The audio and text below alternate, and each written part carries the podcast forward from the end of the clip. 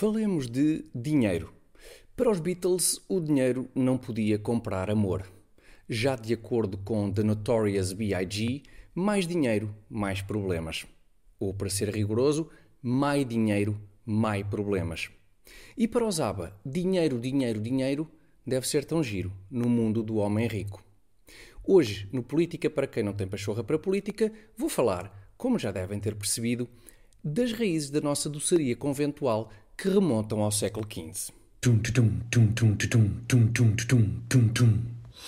Mas ainda antes de entrarmos no controverso tema da doçaria conventual, falemos então um pouco de dinheiro. Mais precisamente da má reputação que o dinheiro tem. Tanto é que o dinheiro é muitas vezes referido como a raiz de todos os males. Tendo ganho para muita gente, ao longo da história, uma aura mítica de maléfica criatura, ao nível, ao nível de um gigante adamastor ou de um kraken, para quem, em termos de epopeias marítimas, esteve mais atento ao franchise Piratas das Caraíbas do que às aulas de português do nono ano.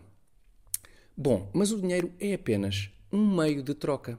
E um meio de troca não tem nenhum poder sobrenatural que torne as pessoas velhacas.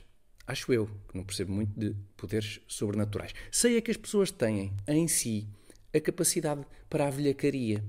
E sei também que o dinheiro é uma estupenda invenção que permite ao carpinteiro vender um banco ao agricultor sem ter de ser pago em couves.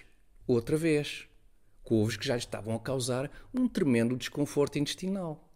Sendo pago em dinheiro, o carpinteiro pode agora dirigir-se à farmácia e adquirir uma caixa de pastilhas digestivas com esse dinheiro, sem precisar, portanto, de construir mais um banco para pagar a conta ao farmacêutico, que agradece pois já tem mais lugares onde, onde sentar clientes na farmácia do que o Estádio da Luz.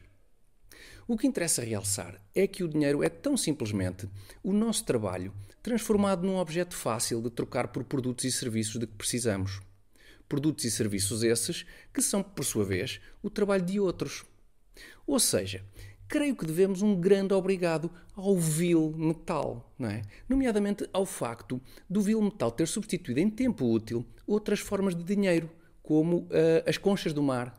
Porque, mesmo que o metal pudesse ser vil, a verdade é que, com frequência, as conchas conservam restos de molusco desintegrado lá dentro, que pode ser muito mal cheiroso. E pronto, arrumado o assunto do dinheiro, vamos então à doçaria conventual. E vamos começar por falar